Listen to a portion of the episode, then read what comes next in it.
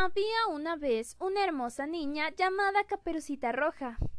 Caperucita, la abuela está enferma. Sé una buena niña, llévale esta canasta de comida.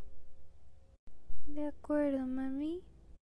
Aquí tienes un pastel, algo de pan y miel. Ya mismo la llevo. Seguiré el sendero del bosque.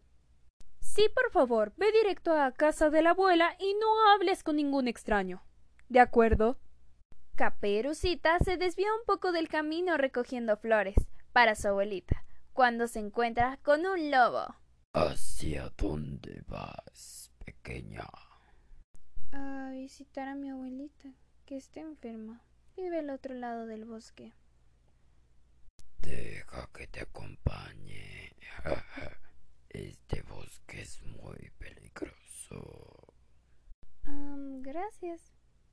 Es usted muy amable, señor Lobo, pero mi madre me ha dicho que no hable con extraños. Está bien, dulce niña, pero ten cuidado. El lobo se aleja entre los árboles y Caperucita continúa recogiendo flores. Pero mientras reúne suficientes flores para formar un hermoso ramo, el hábil lobo corrió a la casa de la abuela y golpeó su puerta. ¿Quién es? Soy Caperucita. Te he traído comida. ¡Ay, entra, querida! Estoy en cama. Hola, abuelita. Sorpresa.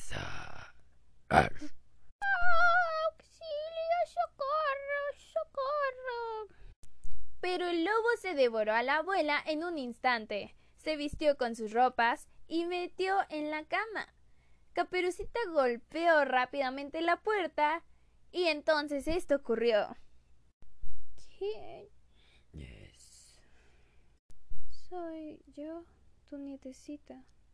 Entra, Querida. Hola, abuelita. ¿Qué ojos tan grandes tienes?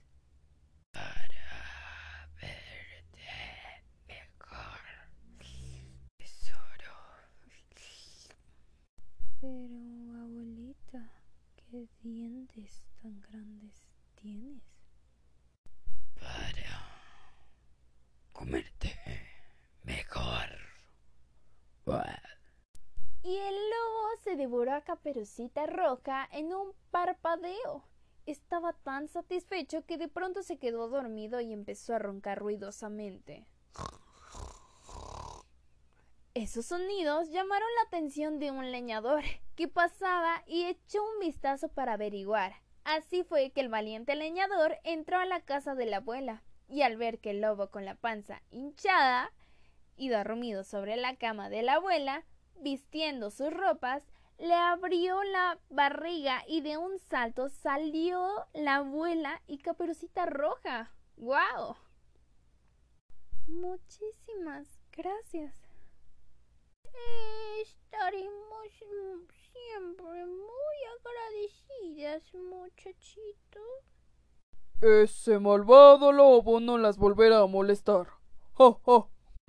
Y esto queda claro que Caperucita Roja prometió no volver a hablar con extraños nunca, y todos ellos vivieron siempre felices. Adiós.